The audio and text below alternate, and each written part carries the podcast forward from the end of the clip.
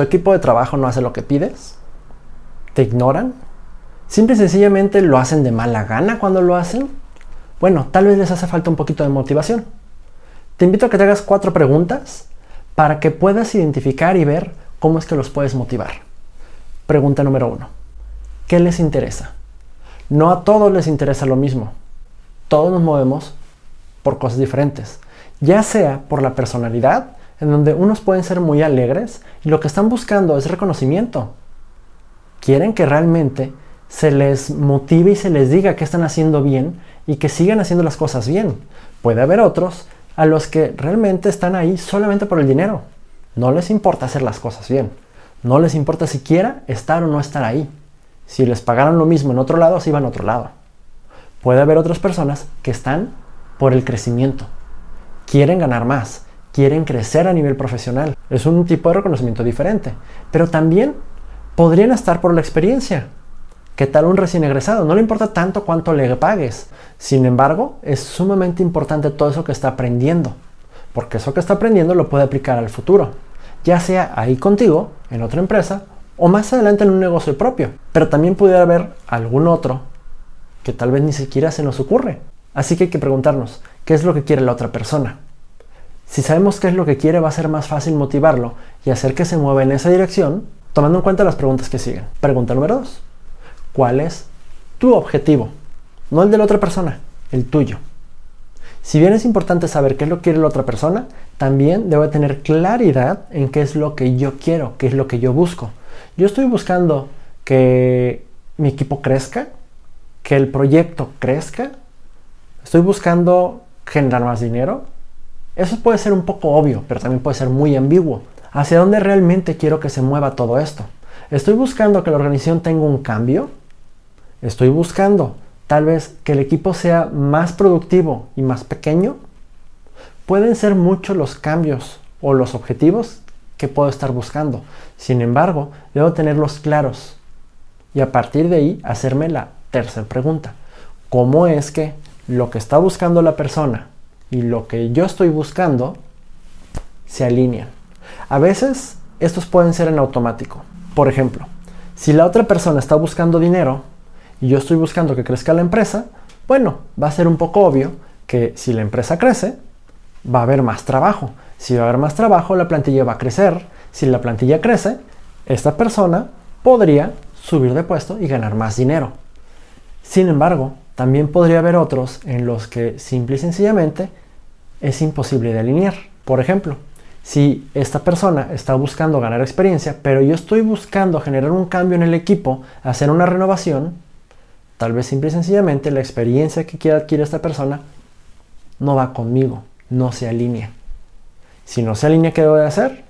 Bueno, tal vez ser honesto y simple y sencillamente decirle a la persona, esto es lo que hay, pero no hay para ti. Pregunta número 4.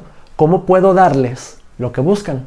Si bien la primera impresión pudiera tal vez parecer que no les puedo brindar nada, realmente hay que preguntarse, ¿qué les puedo brindar y qué me pueden brindar ellos? Esto de cierta forma se hace natural, tal vez un poco obvio. Sin embargo, a veces hay que presionar un poquito la lógica para asegurarnos de que lo estamos viendo, de que nos ponemos por un lado en los zapatos del otro, pero el otro es que realmente entendamos la capacidad de esta persona, qué es lo que nos puede brindar. Si realmente no hay puntos de coincidencia, bueno, tal vez la relación laboral nunca debe haber existido. Pero independientemente de eso, siempre hay que buscar el ganar, ganar. Porque si los dos lados ganan, lo que va a suceder es que él va a estar contento, yo voy a estar contento, todos vamos a estar contentos. Ahora, ¿qué es lo que pasa si un lado gana y el otro pierde? Simplemente uno va a estar contento, pero el otro poco a poco va a irse molestando más, va a estar menos a gusto en donde se encuentra, va a empezar a hacer las cosas peor y eso definitivamente no es bueno para ninguna de las dos partes. Peor aún, si los dos lados pierden, todos están descontentos y eso puede ser una bomba de tiempo. Ahora, ¿te has hecho alguna vez alguna de estas preguntas? Si no te las has hecho, estás en un excelente momento para hacerlo. Sobre todo si estás en un momento en el que necesitas motivar a tu equipo. Necesitas saber por dónde va. ¿Por qué? Porque todos somos diferentes. Todos queremos cosas distintas. Si realmente encontramos esos puntos en común, va a ser más fácil que podamos trabajar con el otro en armonía, que podamos avanzar de la mano y que realmente nos apoyemos para lograr ese fin común. Y para eso es muy importante que tú tengas una visión clara de qué es lo que estás buscando, tengas tus objetivos apuntados de preferencia, incluso que tengas un plan de desarrollo, no solamente para tu empresa, para tu departamento, para ti mismo, sino para los miembros de tu equipo. Que realmente les estés mostrando que tienes interés en ellos, que quieres que crezcan, que quieres que obtengan más, que te preocupas por ellos. Siempre que la otra persona sienta que te preocupas por ella, se va a preocupar por ti. Va a tener interés en apoyarte mucho más fácil que si supiera que no le interesas. Porque ahí simple y sencillamente diría, no le intereso, no me interesa.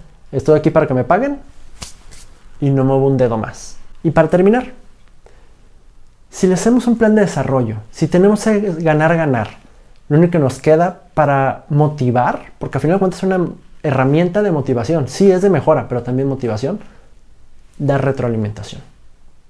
Pero una retroalimentación vista desde el lado positivo, no un regaño, no un decirle que hizo mal, sino qué es lo que puede mejorar, pero también qué es lo que hizo bien. Y esto lo repetiré cantidad de veces, todas las que sean necesarias. La retroalimentación es una excelente herramienta de motivación. Si doy una buena retroalimentación voy a ser capaz de que la persona salga motivada a hacer esos cambios. Si lo logro, es que realmente di una buena retroalimentación. Diciéndole qué puede mejorar, diciéndole qué está haciendo bien para que se sienta orgulloso, para que lo continúe haciendo, pero sobre todo, que salga de esa retroalimentación con ganas de más de mejorar y de demostrar que puede hacer mucho, mucho más. Y esto al final nos ayudará a generar un ambiente positivo, un ambiente en el que todos van a querer trabajar, en el que realmente va a haber un equipo, en el que realmente el equipo va a estar motivado y en el que nuevamente, realmente, este equipo motivado va a lograr los objetivos que tú estás buscando. Así que te invito a que pongas en consideración cómo es que motivas, cómo es que te comunicas con tu equipo, qué es lo que les dices, qué es lo que te falta decirles, qué es lo que les das para que se sientan satisfechos. Cada persona, cada cabeza es un mundo. Tú eres uno, yo soy otro, y los demás tienen su propio mundo. Tomémoslo en cuenta. De la misma forma te invito a que me compartas tus comentarios si te gustó el episodio, le des me gusta, lo compartas con otras personas que crees que les pueda servir y les pueda gustar, que le cambie la perspectiva, que les siembre una pequeña semillita para que realmente se cuestionen y hagan las cosas diferentes, que empiecen a comunicar con mucho mayor sentido, realmente de una forma positiva y con el que puedan tener un impacto mucho mejor para lograr sus objetivos. Igual, nos vemos la próxima semana y no olvides compartirlo con otros, compartirme tus comentarios.